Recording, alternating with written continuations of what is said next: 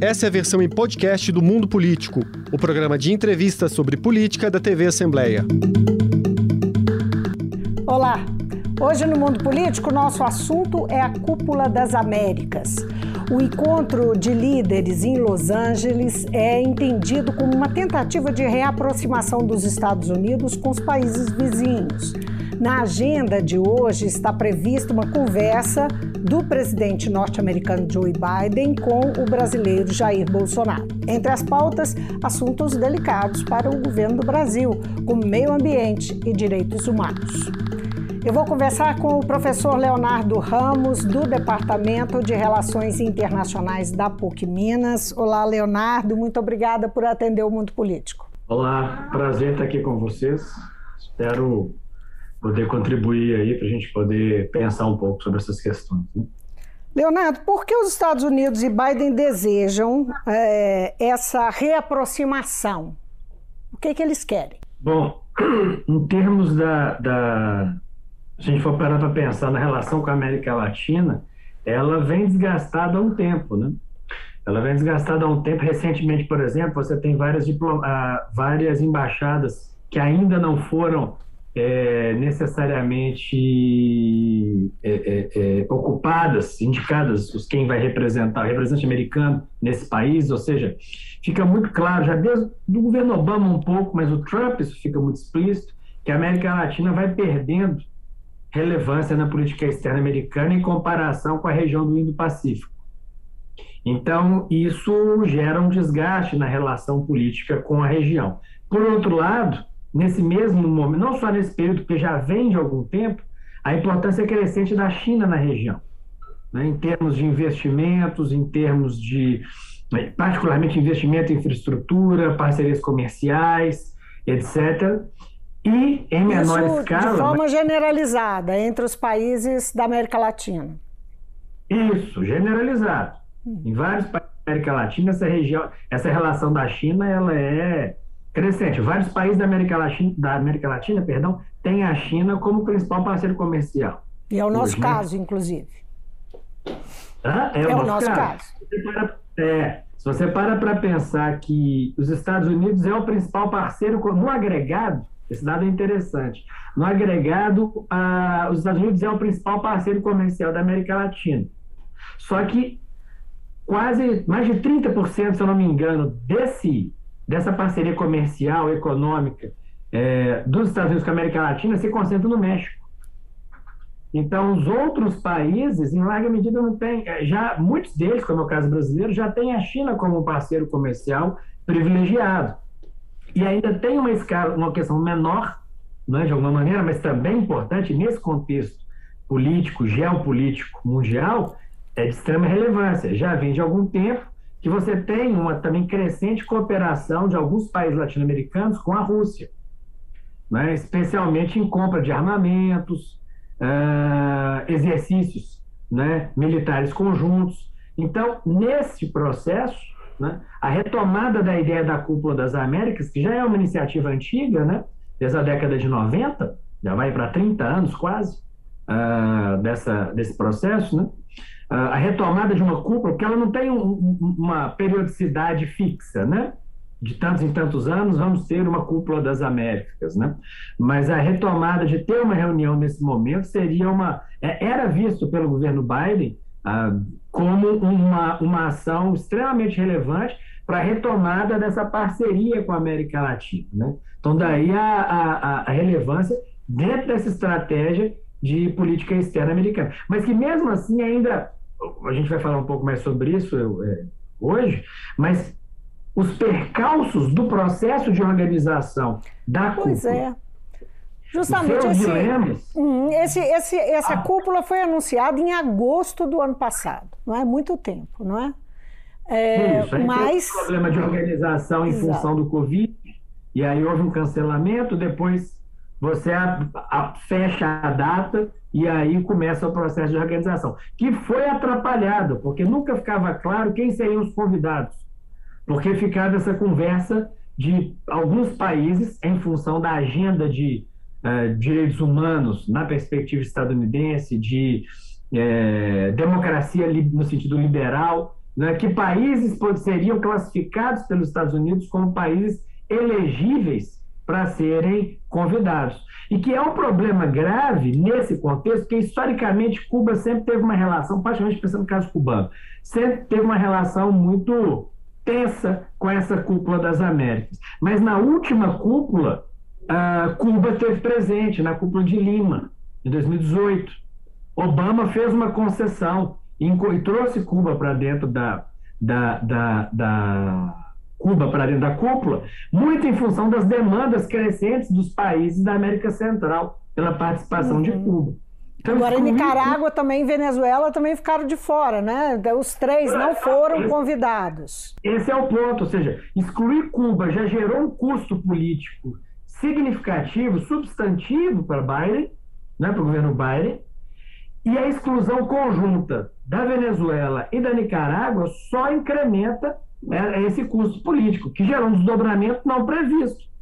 Muito do que era dito era nessas conversas sobre, ah, não, então vamos chamar o Brasil, vamos. Porque o próprio Bolsonaro também disse em algum momento, ou não deixou claro se ele iria, pelas tensões que ele tem com o governo Biden, já que a sua proximidade era muito mais com o Trump do que com o Biden. Mas eu acho que, na minha interpretação, né, o grande problema dessa cúpula, o grande problema para os Estados Unidos, político, é, é a ausência do presidente mexicano. Né? Uhum. Porque que é o mais próximo deles, né? Que, que tem um peso Exato. maior.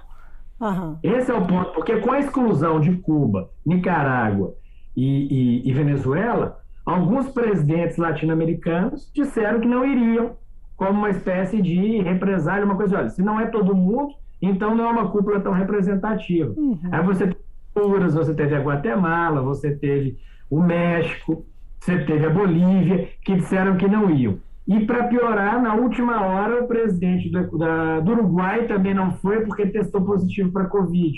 E ainda existia o risco do Bolsonaro também não ir. Uhum. Então, seria uma cúpula de 34, 35 países, onde você teria esvaziamento de nove. E desses nove, dois fundamentais economicamente para a América Latina e para as relações bilaterais com os Estados Unidos, que eram México e Brasil. Brasil acabou sendo convencido a participar, mas o México não foi. E, eu, e o México é complicado tanto em função dessa participação econômica, na importância da parceria econômica, das relações econômicas do México com os Estados Unidos, historicamente, mas também por um tema que é chave na cúpula, que é a questão das migrações. O México é um ator fundamental para qualquer negociação de fluxo migratório latino-americano uh, ter um mínimo de êxito. O, o, o, Biden, é, ontem à noite, quando fez o discurso dele, ele acenou com, muita, uh, com, com muitas ações, inclusive com recursos, para ajudar os países da América Latina que enfrentam, uh, inclusive esses que uh, de onde saem boa parte dos imigrantes para os Estados Unidos. É, você acha que o discurso dele, assim, efetivamente, para além dessa, desse, desse primeiro momento de tensão na organização, o discurso, como é que você viu o discurso dele? Como é que uh, sentiu a receptividade à fala dele ou, ou, ele não comoveu?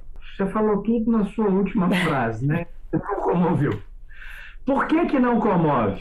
Na minha opinião, que é muito claro. Você pega discursos de líderes africanos, você pega discursos de alguns líderes latino-americanos, mas é, Estados Unidos e Europa, em larga medida, já há um bom tempo, vem com esses discursos que têm muito mais um caráter moralista do que materialmente efetivo. E quando, o que eu quero dizer com materialmente efetivo? A preocupação, principalmente hoje na América Latina, quando você fala de fluxo migratório, quando você fala de qualquer outra questão, você pega dados do Banco Mundial, dados da OCDE, já antigos, que já apontavam que antes da pandemia, antes de guerra, tudo isso, havia uma necessidade de um incremento na casa de acho que de 8 trilhões de dólares para investimento em infraestrutura nos países subdesenvolvidos ou em desenvolvimento. Então, esse dinheiro tinha que vir de algum lugar. E os Estados Unidos nunca aponta, a Europa nunca aponta de a real disponibilidade em investir nesse processo. Então, com o Covid, isso piora na América Latina, porque isso intensifica fluxos migratórios, intensifica fuga. As tensões na Venezuela intensificam fugas. Né? Ou seja, o Haiti intensifica fugas. O problema na, na, na, na, na Síria intensifica, ou seja, você tem uma intensificação para várias regiões. E um problema, de, um problema para lidar com, migra, com migração na América Latina, que ele é real. E um problema para lidar com investimento em infraestrutura, que ele é real. E a China, de uma forma ou de outra, ela aponta uma alternativa. Boa ou não, gostemos ou não, isso não importa nesse ponto. Não é questão de quem está certo e quem está errado, é questão de onde tem dinheiro. E os Estados Unidos, em última instância, eles fazem o discurso, fazem o discurso, mas a pergunta fica: vai abrir o bolso ou não? Uhum. Vai para que haja um desenvolvimento econômico mínimo nos países latino-americanos, da América Central, para poder esses países se desenvolverem minimamente economicamente e com isso gerar empregos e conseguir manter as suas populações lá e diminuir essas pressões migratórias? Se isso não vai acontecer, o discurso cai no vazio. Não vai fazer sentido.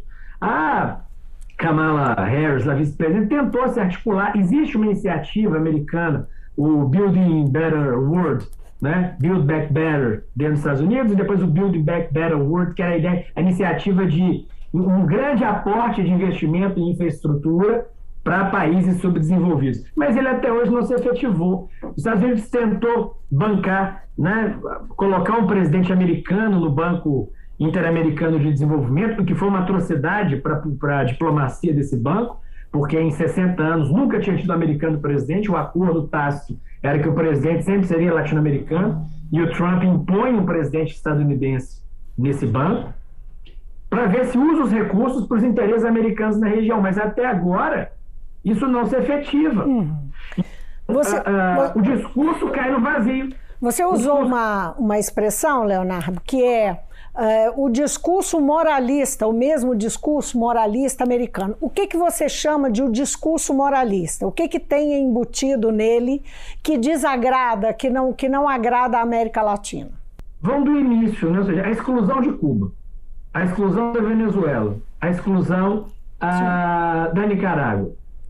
Ou seja, é o discurso que a América Latina sempre teve um problema para lidar com isso, né, de uma maneira ou de outra, exceto governos muito alinhados aos Estados Unidos, mas que é o discurso de imposição de um determinado padrão de democracia, de um determinado padrão do que seria um, um, um, direitos humanos, onde, por exemplo, não se discute o direito à alimentação como um direito humano.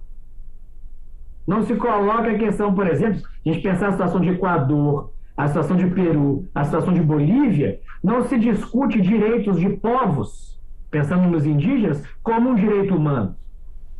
Você pega o que está acontecendo no Brasil com os indígenas, isso nunca entra como direito humano.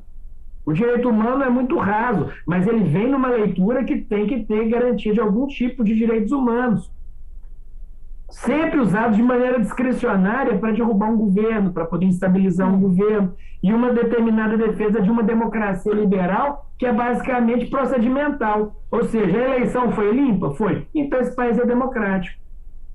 Como se isso resumisse uma questão democrática. É, a... Como se fosse o, o, básico. A gente vê o nosso caso no Brasil hoje com esse governo. É possível, a gente, e to, todas essas intervenções no mínimo questionáveis, não é que o presidente do Brasil faz determinados discursos sobre TSE, sobre fake news, sobre o que for, e nenhum questionamento se isso é democracia. Ao passo que você tem questionamentos de estados que realmente podem ser criticados se são democracias. Eu não estou nem dizendo que seriam. O ponto é essa necessidade de intervenção na uhum. forma como o Estado lida com as suas questões. Para bem ou para mal, esse é um ponto que, que é muito atrativo para muitos países latino-americanos, com relação ao investimento chinês. Que, como eu disse, para bem ou para mal, não estou defendendo. Estou dizendo é que quando o dinheiro chinês vem, ele não vem com esse pacote de demandas. Uhum. Mudança de regime, de adaptação de regime. E o que é mais, e aí quando a gente fala de moralismo, eu fecho com esse ponto, que, que nesse momento específico ele, ele, ele, ele incomoda muito os países latino-americanos, é você pensar que você tem, por exemplo, em outros momentos de articulação da cúpula das Américas, os Estados Unidos dialogavam diretamente com o Juan Guaidó, que era aquele líder da oposição. Hum. Então ele guiava o Maduro como chefe de Estado. Era um desafio uh, direto, não é? Né? Agora, Agora, o que, que aconteceu nos últimos meses na relação Estados Unidos e Venezuela? Em função do pano de fundo do conflito na Ucrânia, Rússia-Ucrânia. Estados Unidos negociou diretamente, está negociando diretamente com Maduro a compra de petróleo.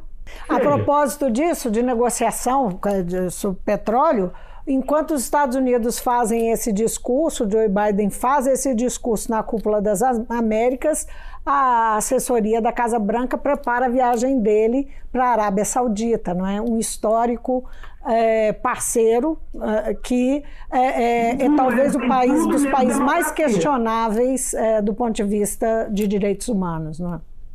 direitos humanos na perspectiva ocidental, democracia na perspectiva ocidental.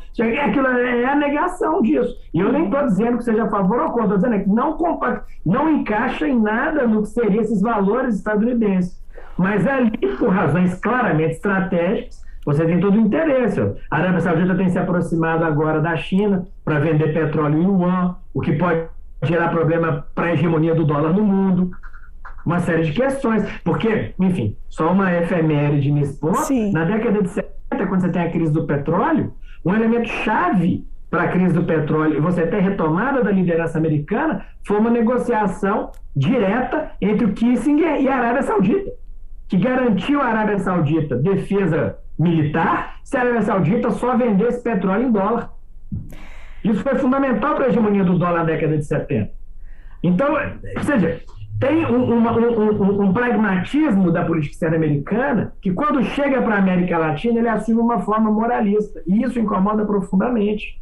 Né? Agora, já adiantando um tópico de conversa que a gente vai ter, né? imagino eu, você comentou no início, né? É, a gente pode aproveitar disso de alguma maneira enquanto Brasil. Como? É o discurso moralista do meio ambiente. Uhum. No diálogo com o Bolsonaro. Porque aí você tem as bases do Biden, que são favoráveis a isso. Não é? Os democratas, de um jeito ou de outro, têm um discurso de preocupação com questões ambientais, de mudança de matriz energética e a importância da Amazônia, etc., associado a direitos humanos, que diz respeito hoje ao caso do Dom Phillips, não é isso? E do, do, do Bruno, Bruno é Araújo. É, que, né, que situação extremamente complicada, para dizer o mínimo. Só para esclarecer, quem ainda não, não, acompanhou o caso, não é? É uma dupla, um jornalista, uh, que, que, um jornalista estrangeiro que é o Don Phillips, né? Um jornalista inglês, e um indigenista, que é o Bruno Araújo, brasileiro, que estavam viajando pela Amazônia e desapareceram desde domingo. Uh, o, o, há uma expectativa muito grande nas buscas, envolveu uma série de uh, polícia, uh, polícia Federal, Exército, enfim, tem o FUNAI, todo mundo procurando os dois, mas ainda não tem notícias e houve uma pressão, inclusive, sobre o governo para que eh, o governo investisse mais nas buscas. Né? E houve uma pressão brasileira de organizações nacionais, por exemplo, eu sou, eu, eu sou secretário executivo da Associação Brasileira de Relações Internacionais. Nós, com outras organizações, também assinamos um documento, é, um documento que foi enviado para o Congresso americano, solicitando que o Congresso americano interpelasse junto ao Biden para ele pressionar Hum. Com relação a essa questão. Então pode Várias ser. É... brasileiras se engajaram nisso. Porque aí é que eu acho assim, nesse discurso moralista, de repente a gente pode pescar algumas coisas que podem ser do nosso interesse. Então, só acrescentar aqui algumas coisas.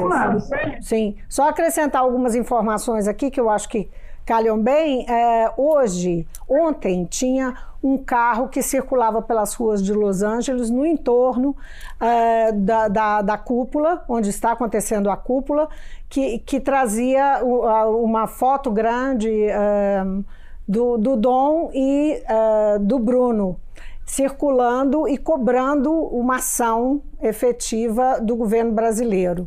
E hoje também foi publicado uma, foi publicado uma carta aberta de editores de diversos países pelo mundo, de diversos países e jornais pelo mundo, fazendo o mesmo apelo. Quer dizer, esse negócio está crescendo. Isso pode é, você acredita que pode ter aí algum tipo de pressão nessa conversa entre Biden e é, é, Bolsonaro acredito, hoje? Acredito.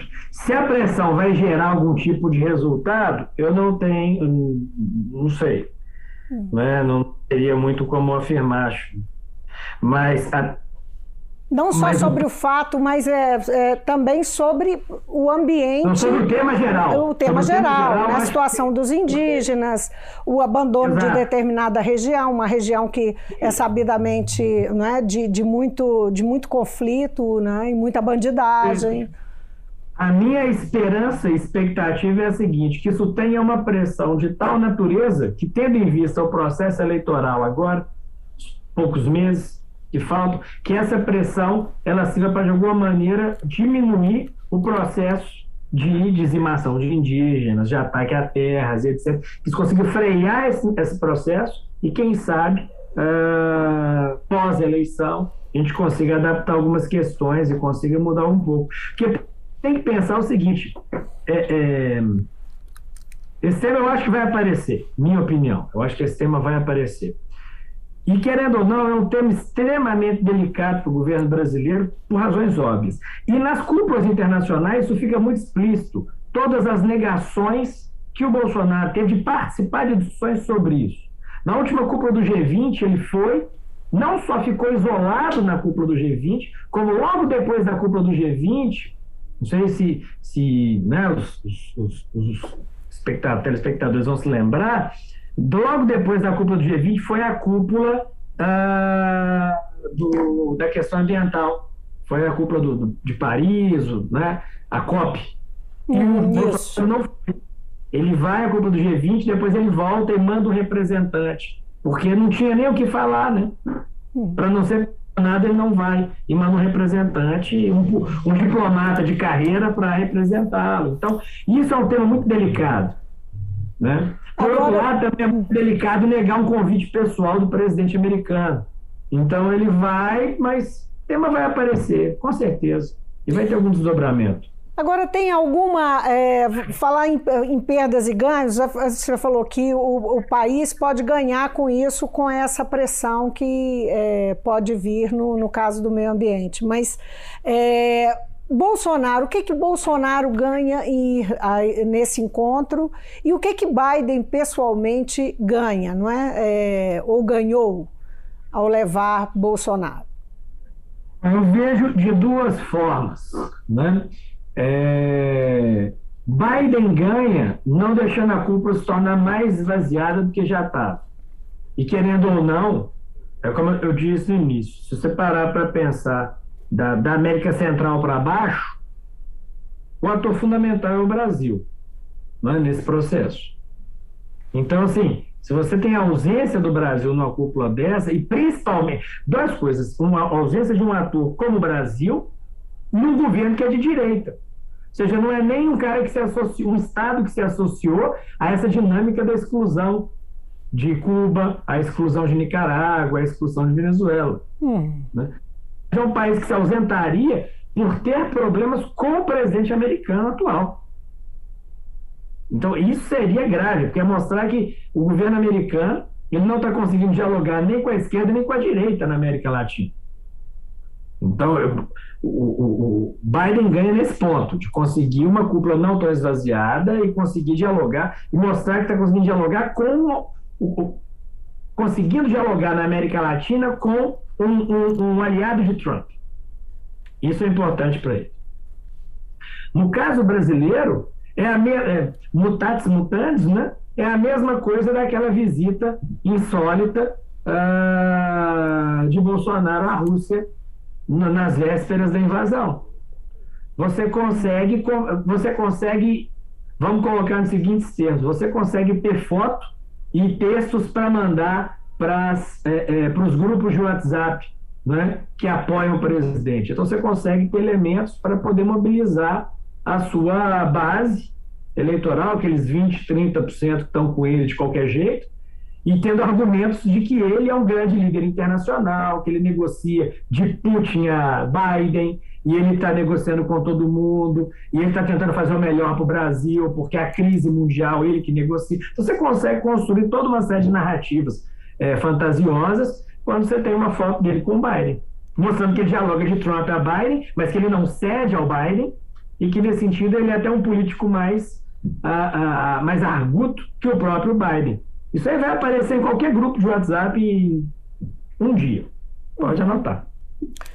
No frigir dos ovos, essa 37 cúpula das Américas muda alguma coisa na realidade da nossa América Latina?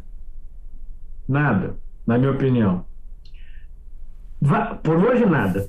Vai depender dessa articulação que, particularmente, a vice-presidente está fazendo e o presidente do Banco Interamericano de Desenvolvimento também está fazendo. Então, tá, a Casa Branca soltou um documento hoje, ou ontem, ontem, é, dizendo que exatamente está tentando retomar elementos do Banco Interamericano de Desenvolvimento para captar recursos privados americanos e conseguir é, é, é juntar esses recursos e uh, levá-los para a América Latina. Porque aí eu, eu, eu, eu tomo a liberdade de gastar alguns, algum tempo só para fazer uma, um, um argumento, que já algum, desde o governo Trump começa uma tentativa de volta para a América. Né? Era uma iniciativa que chamava América Cresce no espanhol e no, no, no português, é, que era investir em infraestrutura na América Latina. Mas essa iniciativa nunca logrou êxito de uma forma substantiva, nunca teve recursos que se comparassem aos recursos uh, chineses. Mas agora o BID está tentando, né, o Banco Interamericano de Desenvolvimento está tentando se articular um pouco mais e a vice-presidente americana está tentando negociar com setores privados para eles investirem na América Latina. Por quê? Porque aí entra um ponto-chave, em termos de economia política, que é importante. Nos, é, é, no último ano, essa iniciativa de investir na América, ela tem se associado à iniciativa de trazer empresas que estão no leste asiático, que estão na China particularmente, empresas americanas, e trazê-las para investir na América Latina. Porque o que, que aconteceu no primeiro momento no Trump? Ele tentava convencer, e no Japão você tentou fazer isso também, convencer as empresas a pararem de investir na China, de produzir na China, e que elas produzissem nos Estados Unidos para gerar emprego nos Estados Unidos. Por questões de trabalho, uma série de questões, isso não deu certo. O que eles estão tentando agora é fazer o que eles chamam de, de nearshoring, que é trazer essas empresas para a América Latina.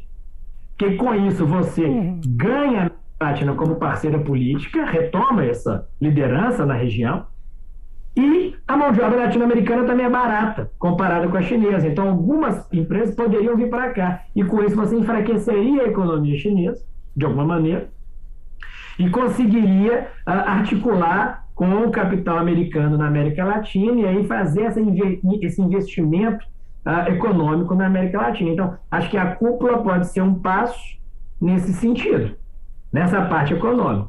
Agora, a gente também não pode esquecer que em outros momentos sempre isso está associado a certos interesses políticos conjunturais dos Estados Unidos. Hum. A cúpula 18 ela é muito elucidativa, porque o tema da cúpula de 18 foi exatamente a democracia é, e combate à corrupção. Nessa cúpula, o tema também volta. E o que, que você tinha nessa época da última cúpula de democracia e combate à corrupção? Você tinha o ápice da discussão do Lava Jato. Então, essa cúpula estava intimamente conectada aos interesses com relação aos desdobramentos do Lava Jato no Brasil e discussões sobre isso na Argentina naquele momento histórico. Tanto é que o embaixador na Argentina, naquele momento indicado, era um juiz texano. Ou seja, embaixador ele só veio porque ele tinha um ótimo diálogo com as questões legais é, argentinas. Então, essa discussão de lawfare e de derrubar governos com base nisso, que é o que foi no Paraguai, que é o que foi no Brasil com a Dilma, os desgastes do governo é, do governo da Kirchner também. Então, esse é outro elemento. É. Por isso que eu estava dizendo da agenda, da agenda moralista. Isso, essa agenda moralista ela tem um interesse político muito explícito com relação a como organizar uh, os estados na região. E acho que isso liga ao primeiro ponto da nossa conversa. É uma das razões pelas quais certos países que sabem que tem uma certa relação não tão boa com os Estados Unidos se, uh, se negaram aí, hum. né?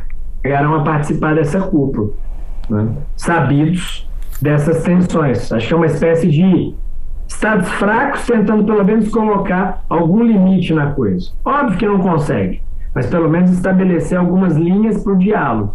Mas economicamente, a gente tem que ver agora no médio prazo se uh, o governo americano vai conseguir realmente alavancar recursos. Porque aí, eu peço desculpas pela extensão Sim. do que eu estava dizendo, tem que pensar uma outra coisa, né, que a gente falou em algum momento, que é o pano de fundo, que é um pano de fundo que não pode ser deixado de lado, que é o conflito da Ucrânia e, o, e, a Rússia.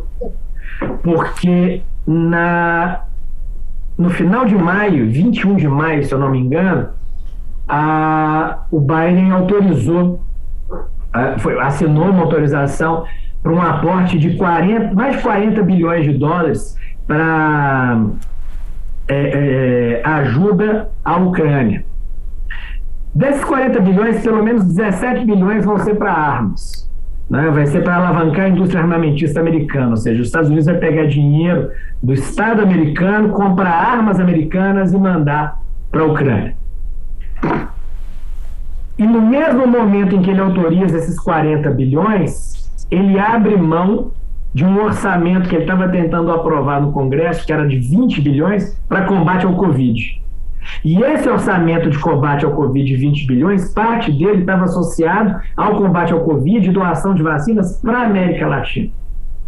Ou seja, até que ponto a volta aquela pergunta tua sobre se convencer o discurso do Biden. Não convence, porque você vê que na hora que ele vai gastar dinheiro mesmo, ele está gastando dinheiro nas tensões com a China e com a Rússia.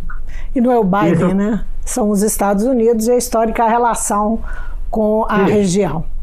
Então, quero Ai. fazer uma correção aqui, porque eu falei uma. uma eu cometi uma incorreção grande. A, na verdade, não é a 37, é a nona cúpula. Eu, sinceramente, não sei de onde eu tirei esse número. Eu li e não sei de onde eu tirei.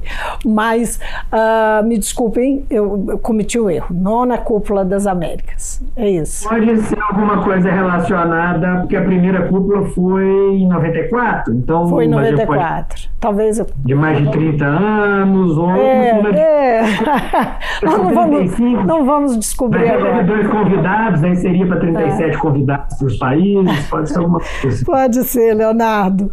Muitíssimo obrigada pela sua participação sempre rica conosco aqui.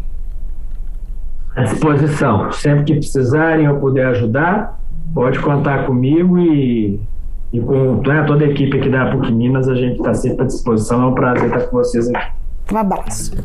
Eu conversei com o professor Leonardo Ramos, do Departamento de Relações Internacionais da PUC Minas. Nosso assunto: a Cúpula das Américas, o movimento político do presidente dos Estados Unidos, Joe Biden, a presença do presidente Jair Bolsonaro e as pautas em discussão. A gente se despede aqui. Obrigada pela sua companhia. Até amanhã. O Mundo Político é uma realização da TV Assembleia de Minas Gerais. A apresentação é de Vivian Menezes. A edição de áudio foi de Leandro César, a produção é de Tayana Máximo e a direção é de Alevi Ferreira. Você pode seguir o Mundo Político nos principais tocadores de podcast. Assim, você não perde nenhuma edição do programa. Para assistir a essa entrevista e aos outros conteúdos da TV Assembleia, acesse almg.gov.br/tv.